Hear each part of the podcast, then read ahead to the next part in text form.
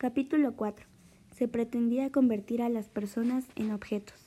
Habíamos estado viviendo durante meses y años de aquella manera animal, no por voluntad propia, ni por indolencia, ni por nuestra culpa. Nuestros días habían estado de la noche a la mañana regidos por el hambre, el cansancio y el frío. El espacio de reflexión, de raciocinio y de sentimientos había estado anulado. Habíamos soportado la sociedad, la promiscuidad y la depresión, porque nuestro parámetro moral había cambiado.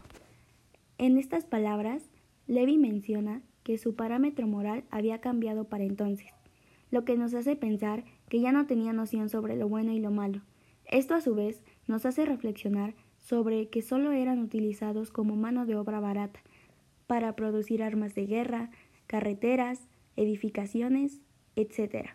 Y de esta manera dejar de lado el valor que estos tenían por el simple hecho de ser personas, para convertirlos en un ejército de sumisos.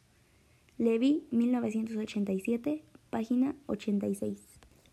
Aquel momento alrededor de todo lo que durante tres años se habían concentrado mis pensamientos y mis deseos no suscitó en mí ninguna felicidad ni ningún sentimiento otro. Müller, 1944, página 171.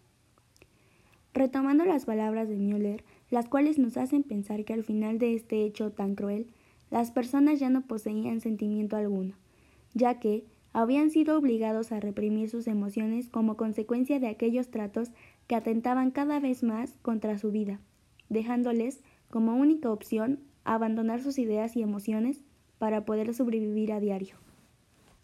La desigualdad toma muchas formas y surte muchos efectos.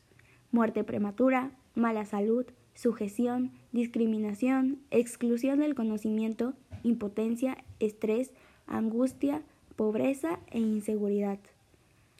Con esta frase de Terborn podemos concluir que después de la vida como presos en los campos de concentración, las personas no podían tener otros pensamientos que no fueran de preocupación, angustia, estrés e impotencia. Esto quiere decir que los tratos que estas personas recibieron no les dejaron más que traumas, miedo y preocupación hasta el fin de sus días, fuera de los campos del holocausto. Terborn, 2015, página 1.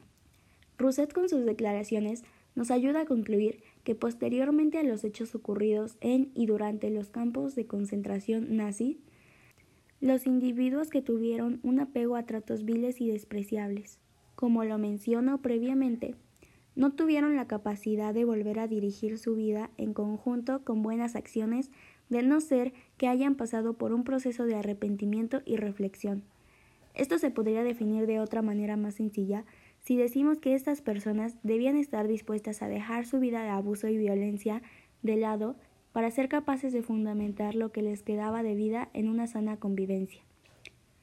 Rousset, página 216.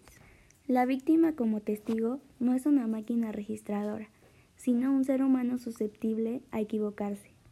Langer, con este pensamiento, nos impulsa a pensar que cualquier víctima sobreviviente de estos lamentables hechos podría actuar de una manera errónea, pero no porque así fuera su comportamiento, sino porque atravesaron por una vida de abuso, injusticia y esclavitud.